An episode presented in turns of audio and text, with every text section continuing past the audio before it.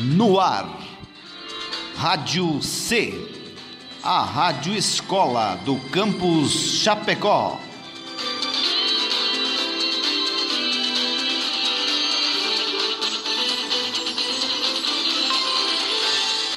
Aviso. O programa que você ouvirá a seguir não foi gravado nos estúdios da Rádio C. As pessoas envolvidas nesse projeto gravaram os áudios deste programa de suas respectivas casas, respeitando as orientações de combate e prevenção do Covid-19. Oi, aqui é a Júlia. Oi, oi, pessoal. Aqui quem fala é a Jenny. E essa é mais uma edição do programa Historicizando. Para onde vamos? De onde? Quando foi a Revolução Por Francesa? que Mary da Escócia foi decapitada? E se os indígenas tivessem derrotado os As sereias realmente Por que a existiram? pré-história americana foi diferente da O europeia? que foi a Era Vargas? Por que não foram os americanos que conquistaram a O que faz um historiador? Historicizando.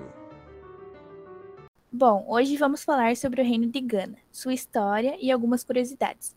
E para isso vamos conversar com uma historiadora muito renomada, Pamela de Bosque. Sabemos que esse reino se localizava numa região de savanas, entre as florestas tropicais e o deserto do Saara, também conhecida como Sahel, nos territórios dos atuais Mali, Senegal e Mauritânia. E mesmo sem saídas para o mar e próxima a uma região considerada economicamente inviável, o Reino de Gana deu muito certo.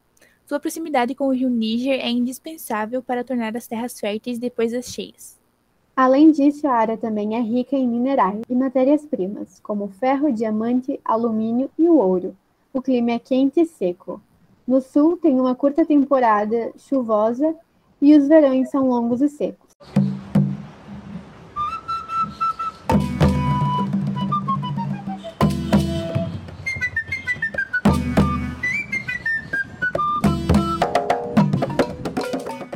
Bem-vinda, Pamela. Nos conte mais um pouco quando o Reino de Gana foi estabelecido. Olá, pessoal! É um prazer estar aqui. Bom, o Reino de Gana foi estabelecido no século IV Cristo, mas teve seu apogeu entre os séculos 9 e 11. E como se chama o povo que construiu esse reino? São chamados de Soninques. Eles começaram a se organizar em comunidades agricultoras que se uniram por conta dos ataques de tribos nômades provenientes do deserto do Saara, normalmente grupos berberes e tuaregues. Ah, sim, nós já vimos esses povos numa edição anterior do programa. E eles se davam bem com os soninqueses? Olha, no período de seca, os pastores berberes mudavam-se para a região do Sahel para fazer comércio com o povo da região, mas havia também muitos conflitos pelo domínio das rotas de comércio transsaarianas, ou seja, que cruzavam o Saara. Mas então o reino de Gana tinha um exército para se defender? Sim, um poderoso exército com aproximadamente 200 mil arqueiros e lanceiros, compostos tanto por soninqueses quanto por povos aliados e subjugados.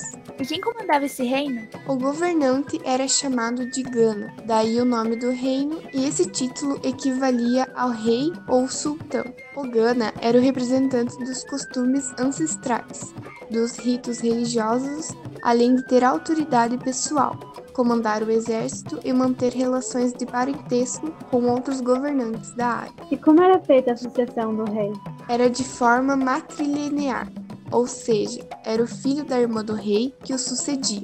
Isso garantia que o sucessor fosse sempre de sangue real. O Gana pensava em expansão territorial? A soberania era exercida sobre os homens e não a terra. Assim, o monarca não tinha interesse em expansão territorial, mas sim em um grande povo que pagasse impostos e que pudesse fornecer força militar. Hum, então o povo pagava impostos ao monarca? Sim, os povos próximos de Gana, fossem aliados ou subjugados, não respondiam ao rei, mas pagavam os tributos em troca de proteção. E qual era a capital do reino? Era a cidade de Cumbisale, que significava Cumbi, a santa. Ali havia construções de pedras no complexo do palácio e também habitações feitas de barro. Havia ainda uma área reservada aos mercadores islâmicos, com habitações e uma mesquita. Como era a organização social? O monarca tinha uma série de servidores ao seu dispor. Eram os funcionários do Estado, membros do Exército e sacerdotes. Esses funcionários tanto atuavam junto aos povos subjugados quanto dentro do palácio e nas suas sessões públicas de justiça. E o que eles produziam? A produção era bastante diversa, o que incluía muitas minas de ouro, mas a produção agrícola, a pecuária e a pesca eram importantes fontes de alimento. Além disto, destacam-se na tecelagem, na cerâmica e na metalúrgica, usada para produzir armas e ferramentas. E quanto ao comércio?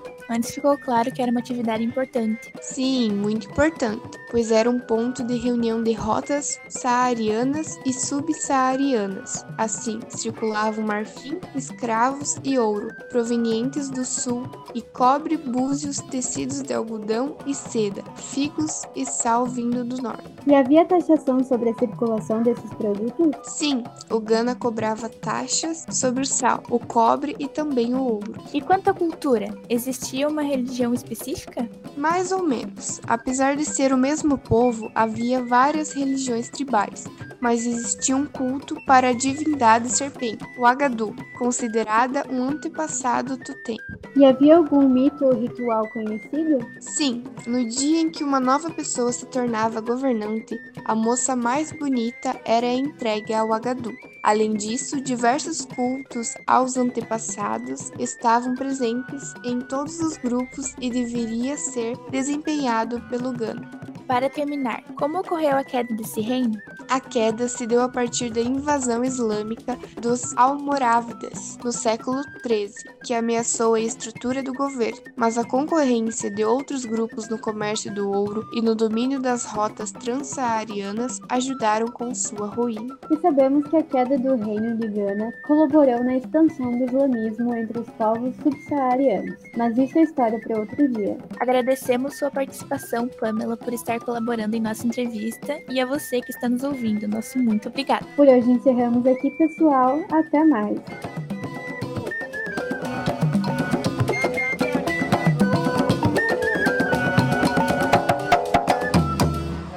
E essa foi mais uma edição do programa Historicizando. Hoje falamos sobre a história de um grande reino da África, que se localizava no Sahel, chamado Reino de Gana.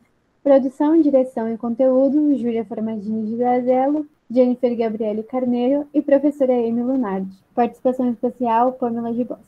Edição, gravação e mixagem, Maria Cecília Poser Baggio.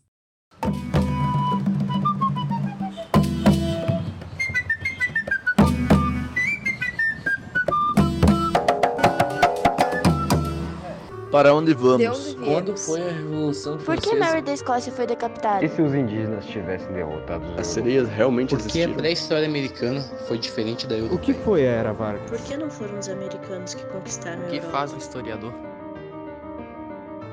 Historicizando.